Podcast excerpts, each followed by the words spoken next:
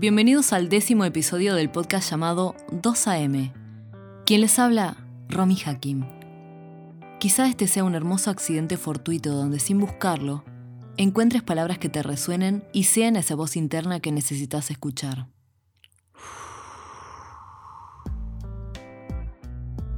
Sin importar cuán estancada estés, sin importar qué tan mal estén las cosas en este momento, sin importar qué tan triste y desesperanzado te sientas, sin importar cuántos días pasaste deseando que las cosas fueran diferentes. Te prometo que no te vas a sentir de esta manera para siempre. Todo lo que te esté pasando en este momento, de acá a un año, todo va a ser completamente diferente. Seguí adelante. Parece mentira, que después de un periodo en la vida donde sorteamos todo tipo de dificultades emocionales y en definitiva la estamos pasando fatal, sentimos que el universo no nos da tregua. Parece un tiempo muy lejano, pero quizá te ayude a comprender que en esta vida somos instantes, que de un momento a otro podemos no existir más y hayas perdido demasiado tiempo dándole vueltas al asunto. El truco está en seguir respirando es la traducción de una canción de una banda que me gusta desde la adolescencia. Mucho hemos escuchado sobre el poder de atracción, las energías y demás cuestiones, que a veces pasamos de eso, no nos interesa, nos genera rechazo, catalogándolo como charlatanería. No deja de ser un juicio por desconocimiento. Incluso yo formé parte de esas personas que sentía rechazo cuando escuchaba hablar de todo esto. Me resultaba ridículo creer de que uno tiene lo que atrae. No lo entendía, si yo no quería traer parejas inestables y discapacitados emocionales, trabajos que no me valoren y me exploten, o conflictos con la gente. Claro, es un desafío asumir que si no pones un poco de voluntad en cambiar vos, nada va a cambiar, nada.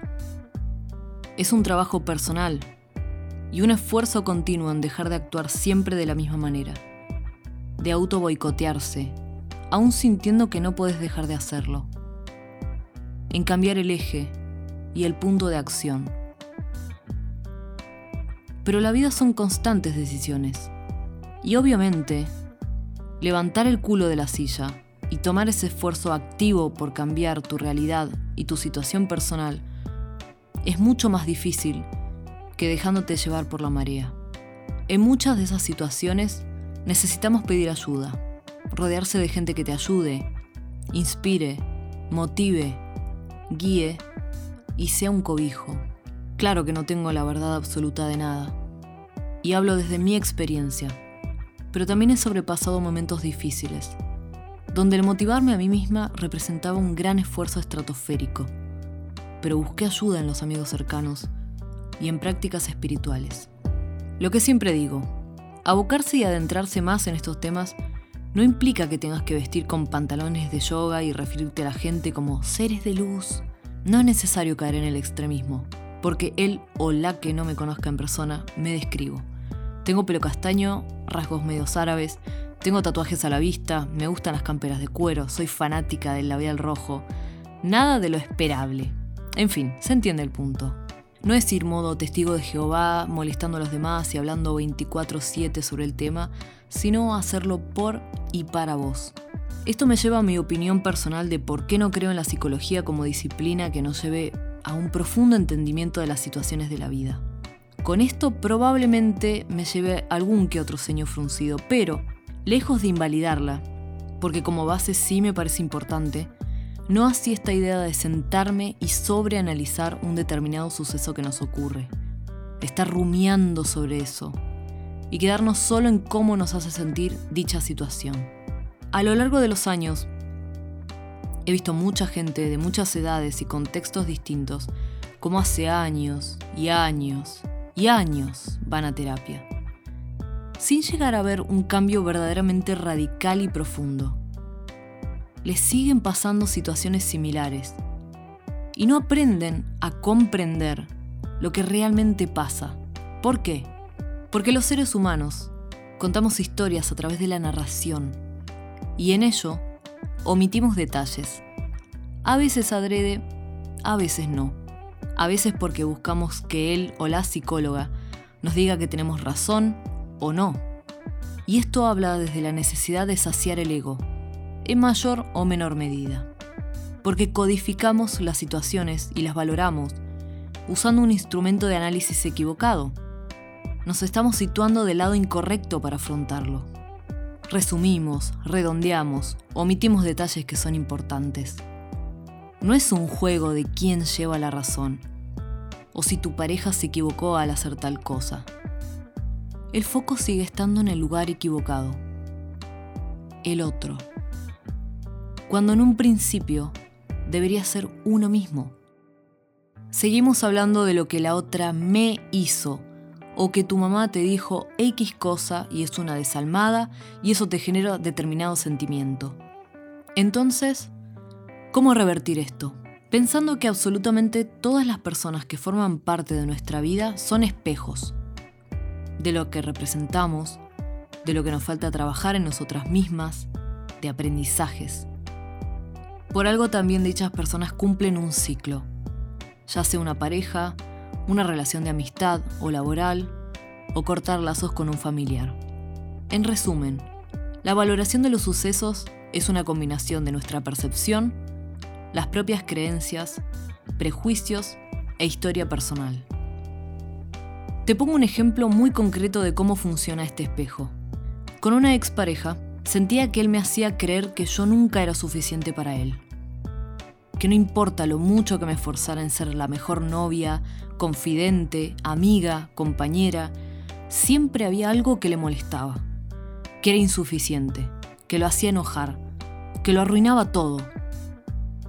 Con el tiempo, revisando eso, me di cuenta que eso reflejaba que no solo él no era suficiente para mí, sino que tampoco yo era suficiente para mí misma. Por falta de valoración personal, baja autoestima que me acompañaba desde la preadolescencia, por una sensación de tener que probar mi valía al mundo, haciendo mil actividades, cursos, favores, dejándome para lo último, que no podía fallar en nada para no desilusionar a la gente que me quería. ¿Ves cómo cambia? Salí del rol de víctima a tomar acción y darme cuenta que en vez de decir, me lastimó, mirá cómo me hacía sentir este hijo de puta, cambié a, uff, ¿por qué estoy siendo tan cruel conmigo misma? No necesito probarle a absolutamente nadie nada. Yo soy suficiente. Y al que no le guste, lo invito a irse amablemente al carajo. Tómalo como un ejercicio de indagación personal. Y si realmente estás dispuesta a ser honesta con vos misma, vas a encontrar información valiosa que realmente te ayude a que cambien las cosas. Dejemos de esperar que el otro nos pida perdón, que la otra persona haga algo, se haga cargo, cambie. No. Tomemos responsabilidad por nuestra propia inteligencia y salud emocional. Cabe aclarar que después de ese suceso de iluminación, Empecé a poner límites y nunca más me pasó algo similar. Lección aprendida. No, no me olvide de contarte a qué venía la frase de la canción. Esta frase cobró sentido en 2012, cuando me tocó vivir un golpe muy duro. Una de mis amigas más cercanas de la universidad se había suicidado. Juntas éramos dos raras, o más bien dos incomprendidas, que iban contra la corriente, escuchando Ramstein un lunes a las 8 de la mañana mientras iban a clases. Perdí la persona que me entendía y yo a ella. Nos sosteníamos y escuchábamos. No me costaba ser amigos. Sí me costaba ser igual a la norma y manejarme dentro de los límites establecidos. Me costó mucho afrontarlo. Muchas preguntas rondan por tu cabeza. Preguntas de las cuales algunas el tiempo te dará su respuesta. Otras no. Aprendemos a través de estos primeros grandes golpes y lecciones de la vida, que no lo superas. Solo aprendes a convivir con ello, transformando la experiencia y ese acontecimiento, recodificándolo. La música siempre fue un refugio para mí, y cada vez que paso por algo especialmente desafiante o difícil, vuelvo a ese recorte de la canción. Es recordar que tenemos que volver a lo elemental, lo más puro, a volver a conectar, tanto en meditación, yoga, técnicas para salir de un episodio o de un ataque de pánico o ansiedad.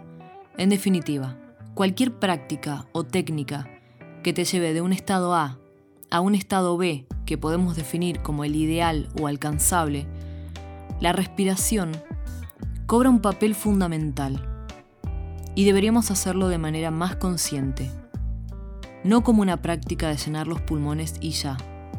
Es la única herramienta que te da un poco de claridad cuando parecen haber solo sombras. Te obliga a detenerte un momento, un instante, para contemplar todo a tu alrededor. Sí, probablemente todo a tu alrededor lo entiendas como una mierda, pero no tiene por qué ser así para siempre. Quizá estás sentada ahí, preguntándote cómo llegaste a este punto. Quizá vas una y otra vez pensando lo que te pasa, lo que te tiene tan mal, pensando si hubieras dicho o hecho otra cosa, todo sería diferente. Quizá ir a ese último día, al último momento, deseando que pudieras cambiar algo, lo que sea. Préstame atención. Vas a estar bien. Y todo eso que estás analizando y sobreanalizando hasta el punto de la obsesión sobre cada detalle, no puedes cambiarlo. Sí puedes decidir cómo te afecta y qué hacer sobre eso. Así que tenés que hacer algo por vos. Este episodio no trata del positivismo tóxico que nos invade, negando y queriendo ocultar cuando estamos en la mierda. Porque no se trata de taparlo, se trata de transitarlo te debes estar preguntando, mi querido Pimpollo, ¿qué significa transitarlo? Transitar las emociones es simplemente permitirte sentirlas. Muchas veces van a ser sentimientos como envidia, resentimiento, ira, vergüenza, miedo. Reconocer que no siempre vamos a ser un cotillón, porque tampoco es real. Y que una vez pasado ese punto inicial de este sentimiento entendido como feo, viene a analizar el trasfondo. ¿Sabes por qué es más difícil encontrar amigos que genuinamente se pongan felices por tus grandes logros? Porque despierta envidia. Pueden ser grandes amigos, pero tiene envidia de que haya lanzado tu libro en una editorial reconocida, por poner un ejemplo. No es contra vos, pero evidencia que en el fondo esa persona siente que no alcanzó su potencial, que ansía alcanzar una meta que por miedos, bloqueos, y sus propias creencias aún no puede alcanzar. Entonces, hay que trabajar en creer en uno mismo. Este año se trató de muchos cambios estructurales profundos, lo que lo volvió particularmente más desafiante que otros. En este momento nos atrevemos a cuestionar conceptos heredados en todo lo que respecta al deber ser, trabajo y metas en general. Lo que para una persona felicidad significa tener una familia numerosa, casarse a los 25 y vivir en una super casa, para otra persona es una condena. Lo mismo aplica al sentido del éxito. ¿Qué es cada cosa? Lo que define a cada uno, sin usar esa vara para medir al otro. Entre tanta intoxicación de contenido, mensajes y ruido, es el silencio el que nos conecta con esa pequeña voz interna. Y es el lugar donde podemos ir siempre que busquemos una transformación y acceder a esa sabiduría interna que te puedo asegurar que todos tenemos. ¿No te diste cuenta de esa gente que nunca se calla? Que está todo el tiempo hablando, hablando, hablando sin parar, a veces sin dejarte completar una frase. O aquella que todo el tiempo está con amigos, trabajando, viendo series, siempre haciendo algo. Es miedo a estar con uno mismo. Es miedo al silencio, a lo que te pueda decir. A lo largo de los últimos seis años que vengo probando distintas herramientas y disciplinas, son muchas las que me han ayudado, o más bien la combinación de ellas, a través de una búsqueda personal. Hay cosas que te van a gustar, te van a servir y otras que no. En medio de la pandemia sentí la necesidad de brindar un momento de calma, junto a mi pasión por la música que tuvo como fin el desarrollo de una meditación guiada de 7 días y otro set también de 7 días con ejercicios guiados para realizar visualización creativa. Todo en 15 minutos por día, locutados por mí misma y con la posibilidad de tenerlo en tu dispositivo móvil a un precio especial. Si estás interesado o interesada, en la descripción de este episodio dejo mis redes sociales para encargar el tuyo. Antes de cerrar este episodio, quiero contarte que este podcast nació con la necesidad de compartir mis experiencias y lo que me ha ayudado a sobreponerme a las situaciones, lo que aprendí, ya que muchas veces no encontramos una persona en la cual tengamos plena confianza para abrirnos y recibir un buen consejo. Este es un espacio seguro, donde la premisa es el conectar con el otro desde la propia experiencia, entendiendo que a todos se nos presentan encrucijadas, que nadie es una isla, y en la solidaridad, empatía y afecto podemos mejorar y salir adelante. Si no escuchaste los episodios anteriores, te invito a hacerlo y compartir en tus redes este podcast para aquellas personas que necesiten una palabra de aliento, lo cual estaré muy agradecida. Esto fue otro capítulo de 2AM, que podés escuchar desde Spotify, Apple Podcast, SoundCloud, Evox y YouTube y en la aplicación Zoom Radio and Podcast como 2AM Podcast Romy Hakim. Este podcast fue editado y masterizado por la agencia digital especializada en podcast Told Studio, T-O-L-D Studio. El contacto queda en la descripción del episodio. Suscríbete para enterarte sobre los nuevos episodios, recomendar este podcast a cualquiera que le pueda servir y si quieres seguirme en redes o hablar, me encontrás como arroba romihakim, H-A-K-I-M. Gracias por quedarte hasta acá. Nos escuchamos en el próximo episodio.